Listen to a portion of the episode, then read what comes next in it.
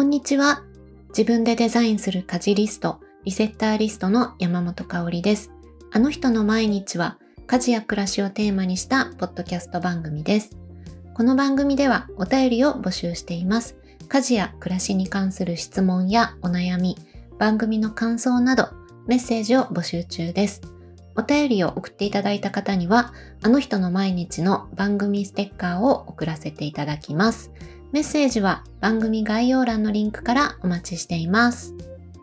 えー、さて、今日は、えー、毎月のレギュラーゲストをお迎えしています。ルームスタイリストで整理収納アドバイザーの秀丸さんこと安藤秀道さんです。秀丸さん、こんにちは。こんにちは、秀丸です。よろしくお願いします。はい、よろしくお願いします。えー、さて、えっ、ー、と、まずね、最初は、えっ、ー、と、いつもの感じで近況から伺えたらなと思うんですけれども、最近、はい、はい、いかがですか？最近はですね、うん、あの、モデルハウスの、はい。あの、収納スタイリングというのをやらせていただきまして、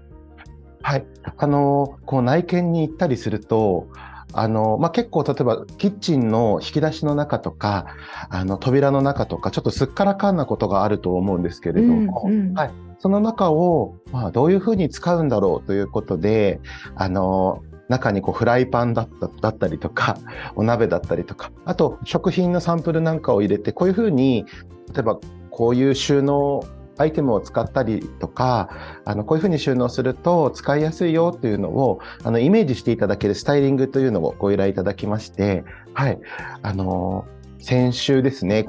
あの、まるまる一軒家をほぼほぼスタイリングするという、ちょっと私の中では大きいお仕事が一件、あの、ありまして はい、朝から、あの、ドタバタしながら、あの、千葉県に向かって、そこでスタイリングさせていただくっていう、あのそんな大きい出来事が最近ありました。はい、えー、すごいなんかあの確かにあの私も、えっと、今住んでる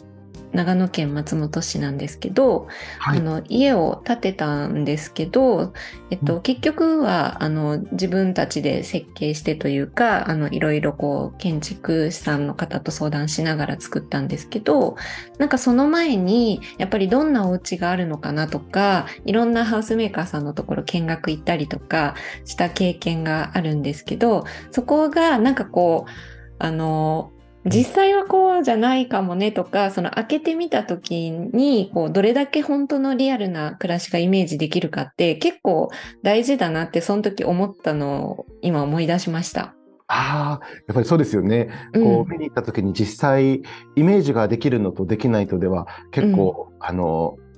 印象も変わると思いますので、うん、なんか今回そういうふうに携わらせていただいて、うん、あのまあ先方にもすごく喜んでいただいて、これでお客様もイメージがつきそうですとか、あとそのご依頼いただいた方々、えっと、その企業さんですね、会社さんの方も見に来てくださって、あの、その様子を見て、うちもこうやってやろうかなとか言いながら、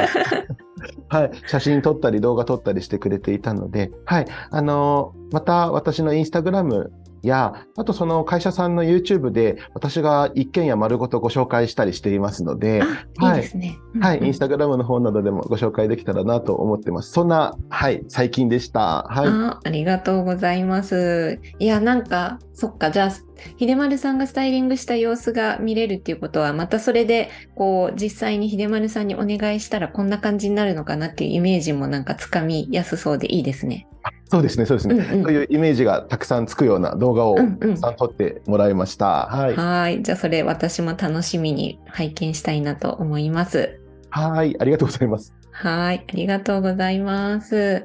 はい。で、えっと、私の方の近況は、あの、最近、あの、この番組、あの人の毎日っていうタイトルでもう、どのくらいやってるのかな ?2 年、3年？くらいやってるんですけど、おはい。はい、なんかあの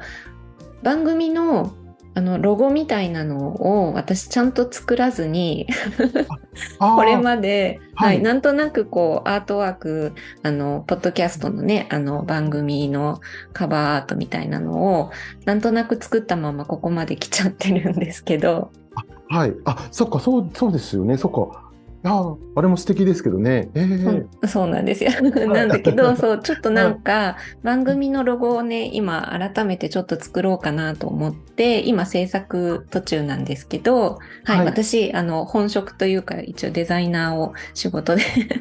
実はやっていてというのもあって、はい。なので、なんかそれがね、出来上がったら、番組のステッカーを作りたいなと思っていて。おお、あ、めちゃくちゃいいですね。そうなんですよ。なのでね、それを今制作中でです。え、え、めちゃくちゃ楽しみなんですけど、どういう感じになるのかな？えー、ね、そう、なんかね、ちょっとあの貼って可愛い感じにで仕上がればいいなと思って今作ってる最中なんですけど、なんかできたらそれを、はい、あのお便りをね送っていただいた方でご希望される方にはねプレゼントできたらいいなと思ったりしているので、まだちょっとあの今すぐ出来上がっていないのであれなんですけど、あのもしね番組のあの感想だったり家事に関する質問とかお悩みとかまあ、メッセージとかどんなことでも大丈夫なんですけど、お便りいただいた方に、えっと、お送りしますので、もしね、ご興味ある方は、まだちょっとデザインができてないから なんとも言えないんですけど、はい、募集中なので、それまたちょっとチェックしていただければと思います。あすごい楽しみですね。どしどし、あれですね、お手紙送っていただいて、私もステッカー欲しい。あじゃあぜひ、お便りをお願いしますとか言って。送ります。すごい。はい、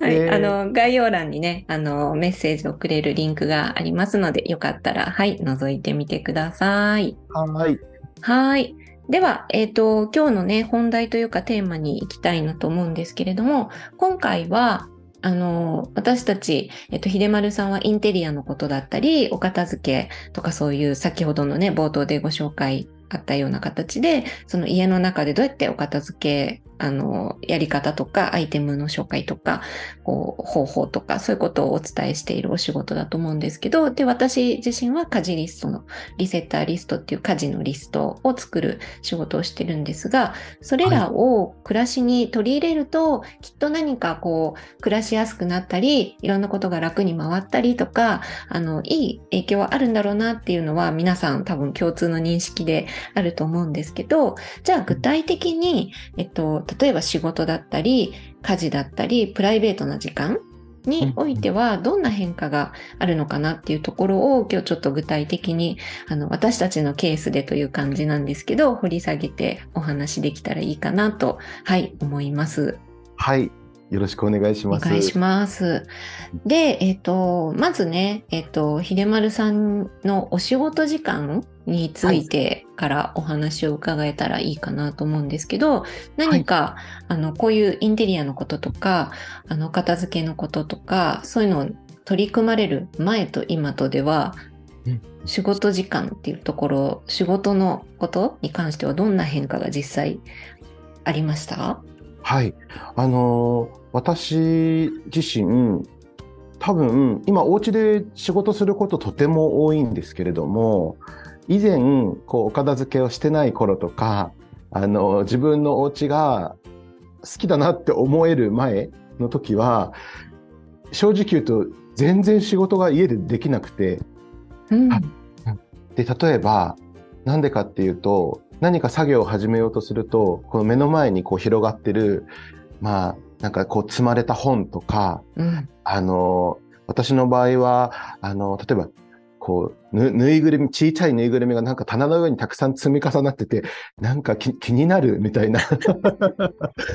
はい。なんかそういう、そういう、なんていうか、こちゃこちゃこちゃこちゃしたものが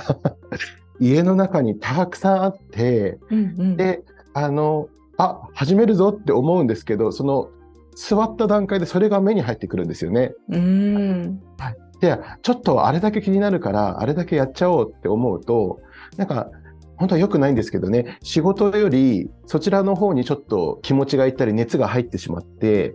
あなんかこの棚だけすっきりさせようとか思うと結構な時間やっちゃったりするんですよね。はい、っていうのをなんかいつもやってたなと思って、はい、で、今、私は、あの、東京都杉並区の、まあ、47平米のリノベーションされたお家に住み始めて3年半ぐらい経ってますが、その、その前のお家の時は、パートナーが住んでた、まあ、本当に東京のワンルームみたいなお部屋に2人で住んでたんですよね。うんうん、なのでまあその狭さもあって、うん、物がうわってあるしなんかぬいぐるみの山もあるし 洋服の山もあるしみたいな感じだった。うんうん、そこからあの自分の好きなものをこうちゃんと選ぼうってなったりとかあのすっきり収納できるようにとか意識をし始めて、うん、お部屋を変えていった後はやっぱり多少散らかっていてもあこれぐらいの時間があればリセットできるよなとか、うん、これはあそこにしまうからとかって言ってあの決まっているのであのしまったとしてももうまあ1分2分で終わったりとかして仕事に集中できるようになったなっていうのが、はい、すごくあるので、うん、あの家ってまあそういうお片付けしなきゃなとか家事をやらなきゃってちょっとそういう気持ちがあったりとか、うん、あとちょっとテレビ見たいなとか漫画読みたい本読みたいとか言い訳が多かったりするんですけど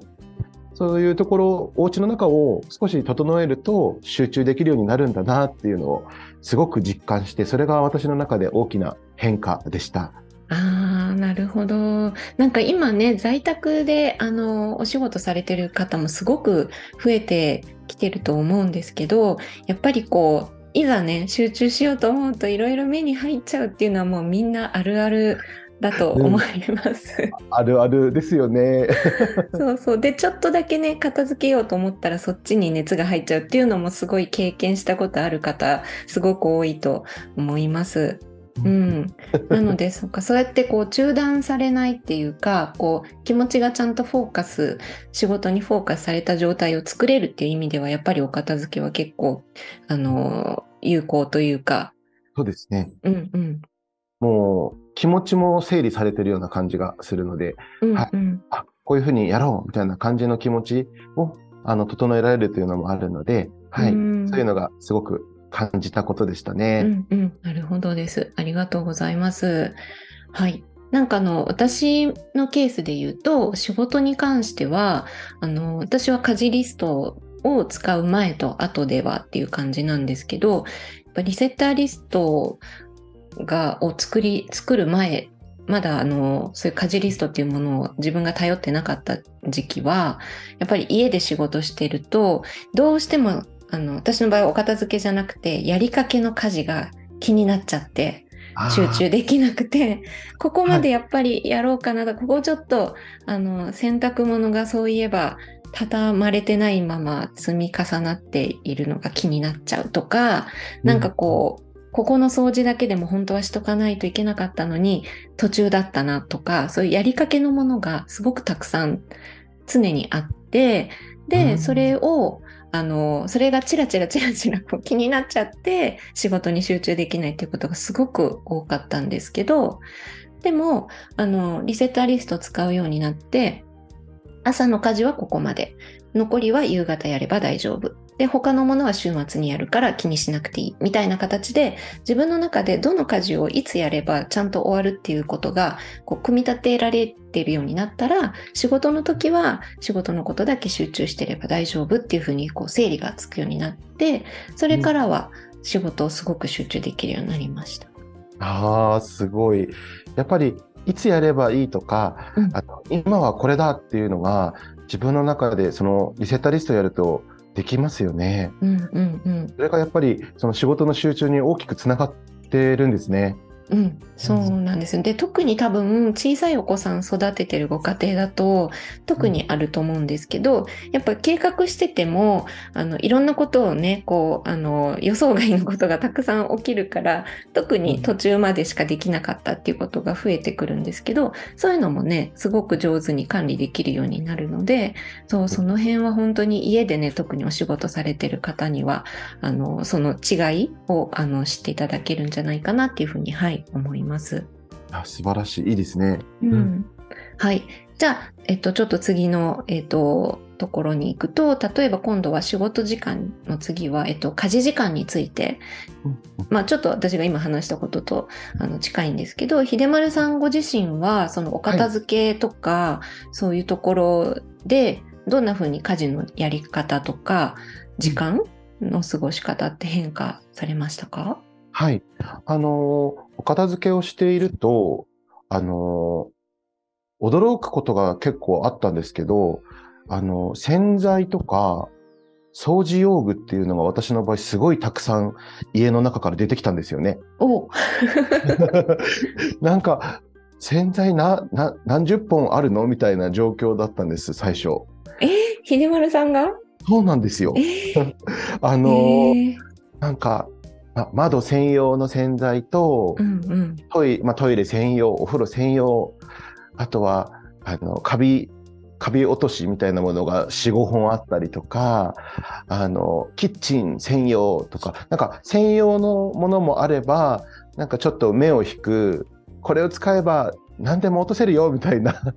のとかまあそれはそれですごくいいものだと思うんですけど私の場合そういう、うんと、と道具を揃えたりとかするところに意識がいってしまって、揃えて満足して、多分あんまり、多分開けてないものもすごいたくさんあったんですね、実は。で、今、お片付けで訪問とかオンラインでお客様のサポートをさせていただいてるんですけど、私と同じで、やっぱり平均的に洗剤類とか、うん、たくさんお持ちの方結構多くて、はい、で、やっぱりそれ開けてなかったりするんですよね。で、私の中で、例えばお掃除、今家事のことで、まあお掃除にちょっと着目してるんですけど、お掃除をするには洗剤があればできるぞとか、うん、はい、このブラシがあればやるぞって思って買うんですけど、多分そこではなくて、あの何がどこにあるか自分が分かっているとか、うん、物が必要以上にこう詰め込まれてる箇所がないとか、うん、そういう方がお家をきれいに維持しようとできるっていうのを気づいてなんかお家をきれいにするために洗剤とかその掃除用具とか物をプラスしてプラスしてみたいなことが結構やっぱり特にねあのお悩みの方とかですねお家について悩んでる方とかあとちょっと自分で言うのも変なんですけど、ま、真面目な方お家をどうにかしなきゃって思って出かけた帰りに、あ、お家をきれいにするために洗剤買うぞとか言って買っちゃったりとか、私のお客様にもすごく多いんですけど、うんうん、そういう方は、あの、そういう道具とか洗剤を買いがちなんですけど、そこではなくて、あの、自分の、例えば、じゃ掃除用具をしまっている棚をちょっとすっきりさせるだけで、なんか驚くほどスムーズに掃除の時間に移れたりとか、はい。なんかキッチンちょっと拭いてみようかなって思えたりとか、はい。なんかそういうのがあったので、お片付け、まあ、整理収納することによって、私の中でのお掃除のしやすさとか、あと、あ、今できるっていうタイミングをちょっと見計らえるようになったというか、はい。うん、うん、あとは私もあのリセッターリスト受講させていただいたので、あの、その時に、あの、朝会があった、あった時に、はい、香織さんに、あの、どの家事が何分ぐらいかかるかって測ったことありますかって言っていただいたことがあって、私全然なかったので、うん、それやってみたら、あ、そっか、これ、このぐらい空きの時間があったら、この家事1個できるんだって、ちょっと、あの、安心感ができたりとか、あの、それまでは、こう、家の中を片付けたり掃除することが膨大な時間がかかるような意識があって、いつも追い詰められてたんですけど、それがなくなったなっていうのがあってそれがあのすごく大きなあの心の変化でした。うんうん、はい。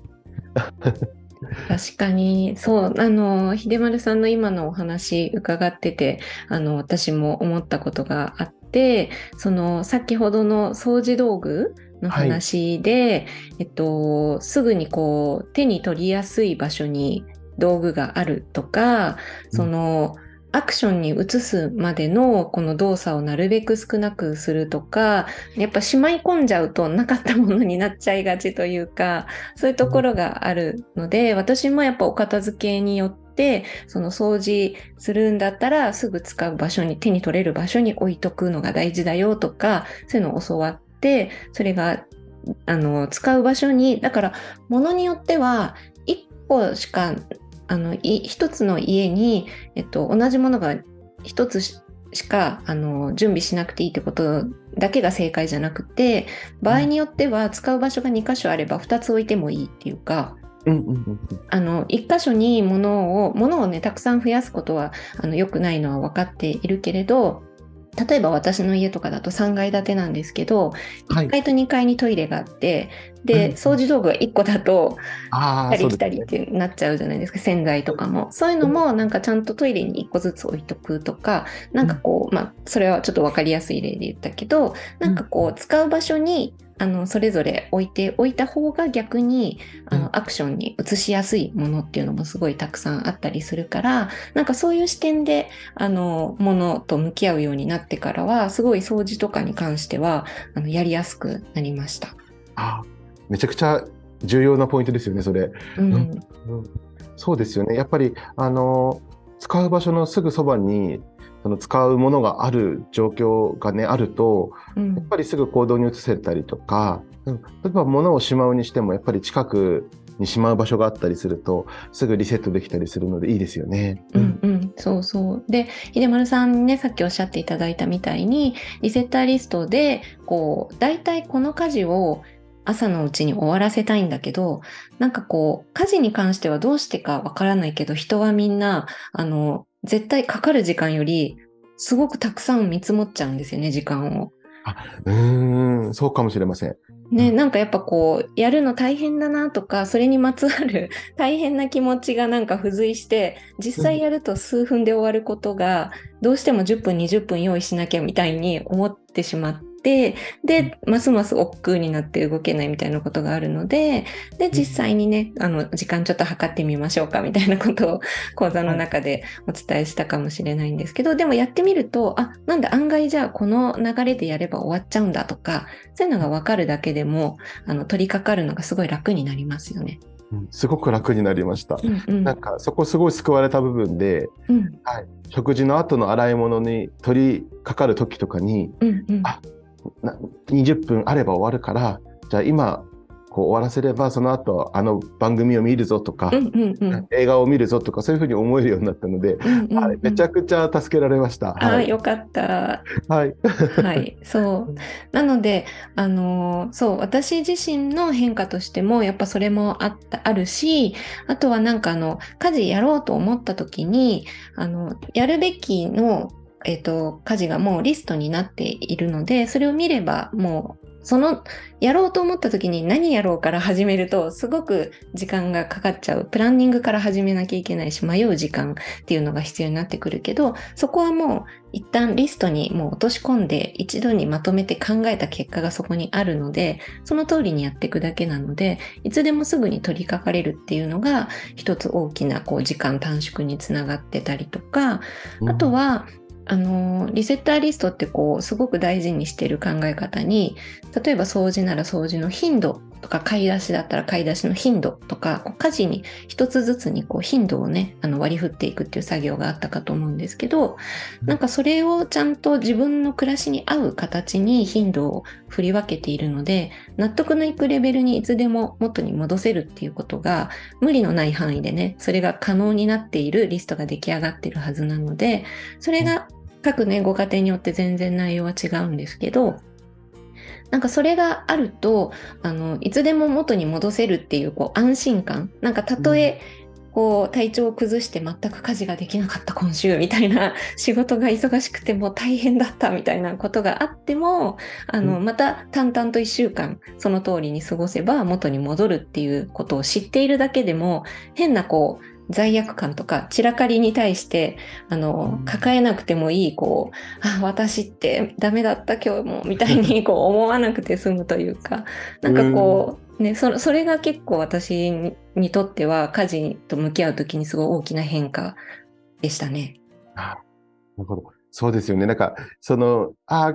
本当はこうしたかったのにとか、うん、できない自分を責めちゃうとか、うんうん、そういうのがねあのあったりすると思うんですけどそういうのがこう一気に本当に解消されるというか、うん、はい、気持ちが軽くなって楽になってあの、まあ、家事に取り組めたりするので本当にいいなって感じました。はい、うん、そうそうそう、うん、あとそうもう一個だけちょっと付け出すと、はい、あとはなんかどうしてもあの家事ってやらなかったこととかできなかった結果にばっかり注目しちゃうけど、リセッターリストがあると、やったことがちゃんと記録に残っていくので、こんな忙しかったけど、これだけできてるんだとか、こう何もやってなかった、何もできなかったっていう気持ちだったけど、よくよく見たらこんなにやってる私っていう風に、こう、できたことを認めていけるツールにもなってるので、なんかそれが私自身もすごくそれに救われたりだとか、あと受講生さんの感想を聞いてても、やっぱそれで、あの、この忙しい中で私こんなにやれてたんだちゃんとって気づけてよかったですとかっていう声も聞かれるのはすごくね、うん、毎回嬉しいですね。ああ、そっか、うん、そうですよね。うん。なんか目に見えないものじゃないですか、家事をやっていく工程って。そうなんですよ。ね。で、なんか、ちょっとででできなかったって方にこう目がいっちゃいがちだけど、うん、そっかリセッターリストはこうあることによってできた方にかなりこう、うん、フォーカスできますよね、うんうんうん、そそれもすごい大きいことですよね。ね。だから多分秀丸さんのところにいらっしゃるあのお客様とかもさっきね、ちらっとちょっと真面目な方が多いとか、こうもっとちゃんとしたいとか一生懸命な方がきっと多いんだと思うんですけどリセッターリストもやっぱり同じで、あのどうしてもこうねできなかったところに注目しちゃいがちなんですけどできてること本当はいっぱいあるんで、そうそれをね伝えたいっていうのもありますよね。いやすごいそうですね、うん、それは伝えたいですね。うん、うん、えー、はいそんなところですねつい家事のことになると熱く話しちゃう。は いいや、すごい、あの、めちゃくちゃ伝わってきました、熱量。すいません。はい。とんでもない。はい。で、あとね、もう一つね、ちょっと大事な、えっと、プライベートな時間あの例えば家族との時間だったりあとは自分自身の時間とかそういうものに関してもなんか変化っていろいろあったりするかなと思うんですけど秀丸さんご自身のケースだとどんな変化がありますか、はい、そうですね。あの先ほども話したんですけど家が散らかっていたりとか、うん、あのこう何かやらなきゃっていう状態で過ごしていると結構パートナーとこう喧嘩をしてしまったりとか、うん、うん、あのやろうと思っていたことも実はあったんだけど、まあ、例えばその相手がやってくれたりとかあと逆に相手がやってくれようとしていたんだけど自分が今こうやってしやってでその当時ですねなんでこれいつもやってくれないんだろうとか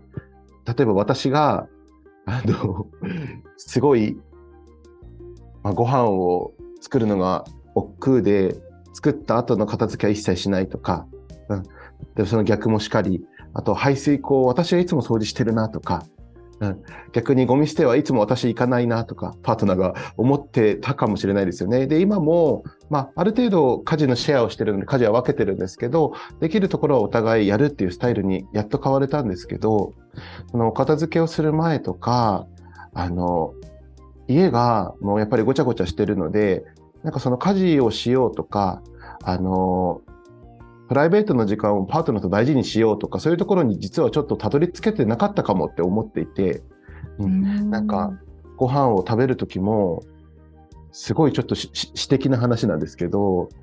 すごく狭い部屋だったので、ベッドもあって、まあ、テーブルもあっそんな大きくないですけどテーブルもあって、で、ソファーも2人掛けのソファーがあって、うん、で、部屋によくある、こう、室内で物干しできる、物干し座をこう、干せるスペースがあったんですよね。うん、なんかそれが実は、その当時テーブルの上に物干しスペースがあって、はい、窓際にテーブルを置いてて、で、その上がやっぱ物干しスペースだったんですよね。うんうん、なんかベッドの大きさ的にそこにテーブルとソファーを置くしかやっぱりなくてそうなってたんですけど、うん、なんか今思うと、こう洗濯物もとお部屋の中に取り込んでそこに干していて洗濯物が頭上にある中でご飯食べたりとかしてる時期もあって。そう。あうん、あって、うん、なんかやっぱそういう中だとあのなんですかね、もう、プライベートを大事にするっていう感覚もだんだん薄れてきていて、ん。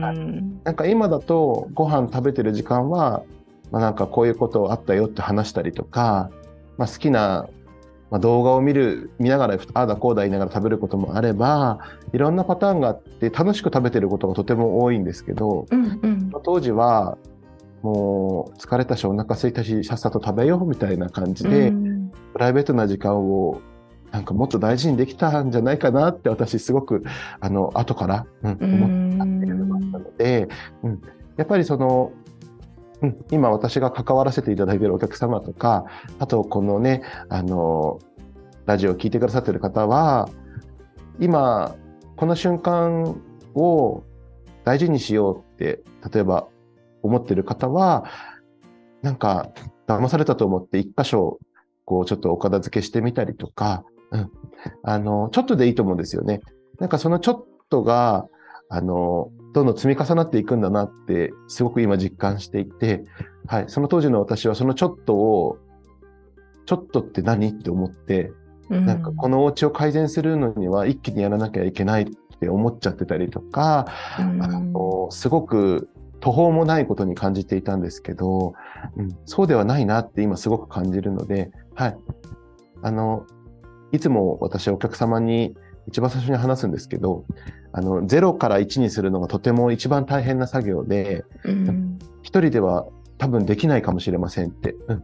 なので、私が今日必ず0から1にして帰るので、うん、1から10にするのはそあのすごく簡単だったりすることが多いですって言って、だから、ちょっと自分、私も私の気持ちをさらけ出すので、あの、よかったら思ってることを全て教えてくださいって言って、0から1をにやる作業を初回は必ずするんですけど、うんうん、やっぱり私自身がその0から1にすることが何年もできなかったっていうのがあるので、はい。なんかそれがすごく大きな変化で、今とってもパートナーとの時間を大事にできたりとか、あの、まあ、お互い疲れてることもやっぱりあるんですけど、忙しかったりして。うん。だけど、なんとなく、あ、今はじゃあ、ちょっと多分疲れてるなって、そう、汲み取れたりとか、うん、前の自分だと、私も疲れてるのにとか思っちゃったりとか、うそうそう。なんかそういうのがちょっと減ったなって感じますね。はい。えー、えやっぱりそれその疲れ具合とかその気持ちの余裕とかっていうのは部屋のそのものの多さだったりとか例えばそのお片付けが行き届いていない状態とも結構大きくやっぱり関係しますかね？してくるってことですかね？してくると思います。やっぱりこう私すごく印象的なことが一個あってお客様のお悩みを聞いてる時に、なんかリビングや、まあ、ベッドルームやいつも過ごす部屋にあの私が放置したものが、こう、どんどん積み重なっていったり、まあ、家族が置いていったものが積み重なっていって、どんどんどんどんこう散らかっていく状態を目の当たりにしてると、なんか、やってるのは自分たちなんだけど、なんかそのものたちにどんどん責められているような感覚がしますとか、ん。なんかあとは自分を、あのー、その状況を見て自分をどうしてもやっぱり認めてあげられなくて、うん、うん、どんどんどんどん追い詰められてしまってっていうのがあって、で、やっぱり忙しかったりとか大変な時期って、うん、どうしてもやっぱり落ちて散らかっていったりとか、うん、してしまうと思うんですね。それは多分全員そうで、うん、だからやっぱりそうななることを防ぐんじゃなくて、なってしまった後に、あの、あ、これぐらいであの、お家の中を片付けられるんだ、リセットできるんだっていうのが分かっていれば、やっぱりその自分を責めてしまったりとか、うん、落ち込んだりとか、あの、そのお悩み話されてた方は本当に泣きながら私にご相談してくださったんですけど、うん。うん、やっぱりでも私もすごくその気持ちがわかるので、うん、うん、その当時ご飯を食べながら洗濯物を眺めながらご飯を 食べてる時は、ああ、なんか何なんだろうって思いながらうん 食べてる時期もあったので、でね、うん、でねあの私は子育てはしていませんが、うん、あのお子さんがいらっしゃるご家庭は特に、うん、あのその大人でだけで過ごしてるうちでもそうなるぐらいなので、やっぱお子様子育てしてる時期はもっとね、こう管理が大変だったりとか、送り迎えがあったりとか、あのいろんなことが起きてくると思うので、やっぱりリセットするし、できるシステムを、うん、作るってことが大事で、うん、まあ、あのそこに大きく関わってくるのは物の量と、物の収納する場所だと思いますので、うん、まあ、なんかまずはあこれって使ってないなとか、うん、これって私本当にいるんだっけみたいなものを1日1個とか2個減らしていくだけでもあれ？このカトラリーが入ってる引き出しすごいすっきりしててご飯の支度ストレスないかもとか、うんうん、このフライパンこのフライパン2個あったけど1個もうずっと使ってないやつなくなっただけでご飯作る時にすごい取り出しやすくなったかもとかなんかその積み重ねが1年後とか半年後とかにすごく暮らしに影響してきて大げさなんですけど多分人生変わると思うので、はい。うん、お家を変えていくことって自分の心も変えるし家族の心も変えるしあの人生を変えていくっていうのをなんか一人でも多くの方にお伝えできたら、うん、私も幸せだなって思いながら、はいお仕事させていただいていますね。はいなるほど。いや、ね、そのリビングが散らかるのはもう防ぎようがやっぱりないし、生きてるってそういうことだったりすると思うので、うん、なんかそのね、散らからない部屋を作るのが目的ではなくて、そのさっき秀丸さんがおっしゃったみたいに自分がどういう手順を踏めばリセットできるかって知っておくっていうだけでも、全然同じ風景を見た時の心のありようって全然違うと思うんですよね。うん、なんかそうなった時にもうお手上げ状態で何からやったらいいかわからないっていうのが一番多分辛くってなんかそこがちゃんとこの手順でやれば15分でこうなるとかそれがなんか必ずしもこうねあの雑誌に出てくるような部屋がゴールでも全然ないし、うん、あの自分なりのこれで OK を出せるその状態を知っておいて、その手順を知っているっていうことが、なんかものすごく心の、なんていうか安定とか、その家族との時間を楽しむ余裕とかにやっぱりつながるんだろうなって聞いてて思いました。いや、本当そうですね。ね、はい、うん、だからなんか今ね、秀丸さんのご自宅すごい素敵で、あの、YouTube とか見てたりとか、あの、はい。お邪魔した方とかもね、皆さんご存知だと思うし、インスタとか見てもそうだけど、今の秀丸さんのお話にあったみたいに、最初からそうだったわけじゃもちろんないし、そうやってね、パートナーさんと二人で前に暮らしてたお家での経験とか、いろんなものがあって、ね、前回か前々回もその T シャツの話とかも そうですね。伺いましたけど。700枚の話ですね。そうそうそう。だからなんかその、なんかきっと秀丸さんがもともとそういうのがすごくこう得意でいつでもこう整理整頓された暮らしをしてきたのではなくて、そうやってなんかこう、自分の中でそうやってこう大変だった時期とか、いろんなものに向き合った経験とかを実体験としても持ってるから、そうやってお客様の気持ちもすごくわかるし、どういうステップを踏んでいけば、あの心を開いて向き合えるかっていうことも多分よくご存知だからそうやってあのねなんかこう みんな相談したくなっちゃうんだろうなって私も含めてですけどっていうのがすごい分かります。うん、ありがとうございます。うん、ねだからなんか私もひねまるさんの講座を受けてからあの前も話したかもしれないですけどやっぱりお片付けのためのお片付けみたいに捉えてしまってたところが以前はあったんですですけどなんかお片付けって別にあの片付いた部屋でストレスなく過ごすっていうのがゴールだとなんかもちろんそれもいいんだけどなんなんかこうちょっと何て言うのかな？味気ないっていうか。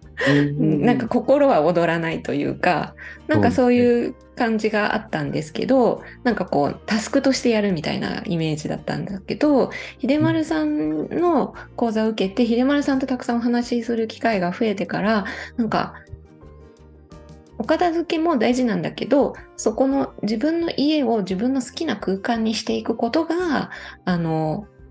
すごく大切でそうすることで自分自身が変わっていけたりとかリラックスできたりとかっていうそういうなんかもっとこう気持ちの部分とつながっているってことを教えてもらってでそのスタイリングだったりリビングをちょっと変えてみるとかっていうところを始めたら本当になんか居心地が良くなってあのそうなんですよ。なんか家族みんななんかリビングにいる時間増えたと思うんですよ、私、うち。すすごい。うん。なんかね、増えました。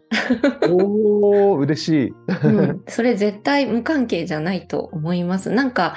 うん、なんかこう、ただ片付いてて無機質みたいのじゃなくて、なんかやっぱ自分たちが好きなものとか、思い出に残ってるものをちょっと飾るようになったりとか、そういう視点でリビングを見るようになったりとかしたことで、やっぱり片付けのこうモチベーションも全然違ってくるし、うん、うん、なんかその辺がこうお片付けプラスインテリアとかそういうスタイリングとかっていうことの力なんだなっていうのをすごくねあのはい学びました。ああ嬉しい。いやすごい。もともと香織さんのお茶おしゃおしゃれだと思うんですけど、うん、いやでもなんかそのね変わ変わりましたとかリビングの滞在時間増えましたとか、うん、そういうふうに言っていただけると、うん、あなんかよかった。私が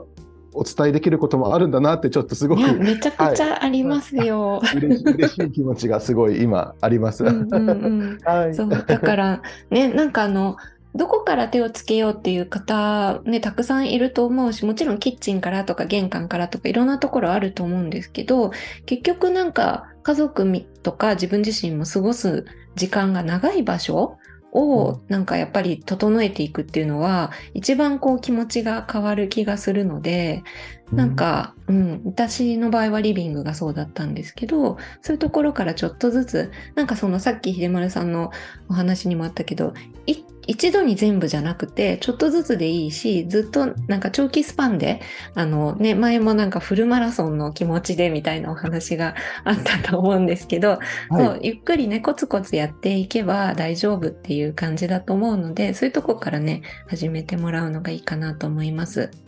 そうですね。はい、うん、はい、ありがとうございます。はい、じゃあそんなところでまだねまだまだ話せそうなんですけど 私たちのはい変化について今日ははいお届けしました。ありがとうございます。はい。じゃあ、えっと、最後に、えっと、秀丸さんの方からお知らせがあればと思います。はい。はい。えっと、先日の、えっと、収録でもお話ししていたと思うんですが、今ですね、収納王子コジマジックさんの YouTube チャンネルに、えっと、コラボ動画がアップされています。合計ですね、えっと、5本の動画がアップされていまして、はい、どの回も、あの、素晴らしく、あの、コジマジックさんが我が家を紹介してくださったりとか、一番最後の回に関しては、あの、私がコジマジックさんの、あの、素敵なお家にインテリアアドバイスをさせていただいていますので、もしよかったら興味がある方は見ていただけたらなと思います。はい。あとはインスタグラムなどで私のセミナーや、えーと、サービスのことなど、あとは普段の暮らしのこともアップしていますので、よかったら見ていただけたらなと思っています。あ、ごめんなさい。あと一つ。えっと、4月29日ですね、の、えっと、土曜日かな、に、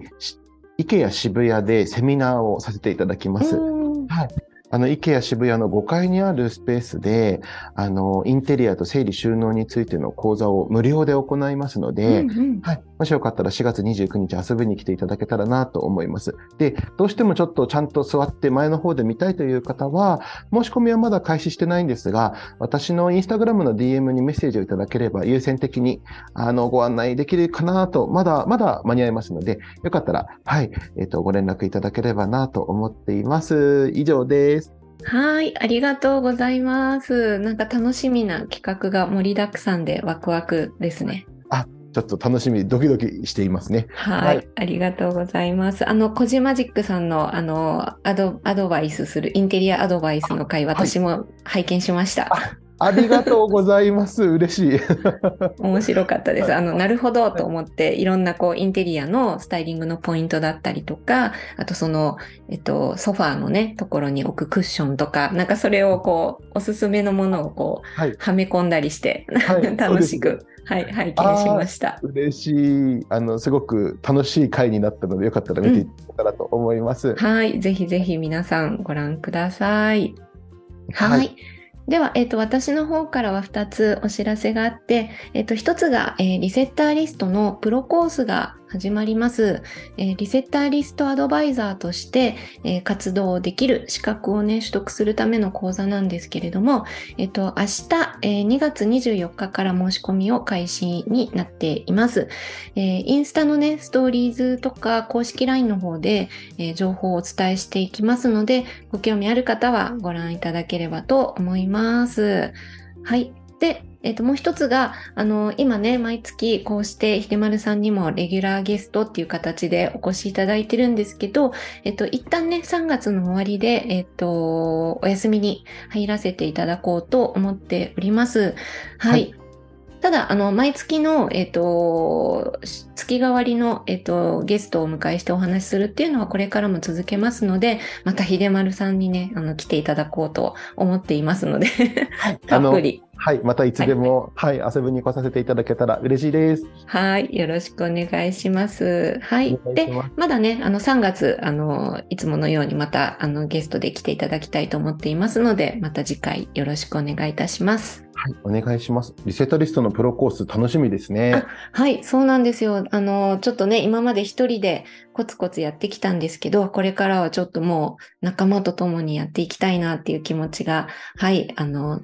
っていうふうに思っていますので、ちょっとね、あの、今期だけ、えっと、募集して、それからその後のことはちょっとまだ、あの、未定っていう感じなので、ちょっとでも興味あるなっていう方は、今回ね、ぜひご一緒していただいて、一緒にチームとして、あの、一緒に作り上げていくような形でやれたらいいなと思っているので、はい、あの、ちょっとでも興味があれば、ぜひご連絡いただければと思います。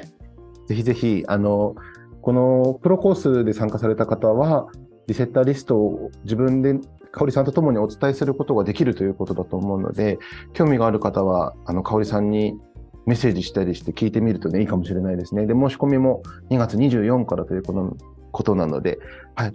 私もちょっと興味ありそうな方にお伝えしてみようと思います。ありがとうございます。はい、ありがとうございます。というところで、えっ、ー、と、今日はここまでとなります。はい、本日のゲストは、えー、ルームスタイリストで整理収納アドバイザーの安藤秀道さんでした。ありがとうございました。ありがとうございました。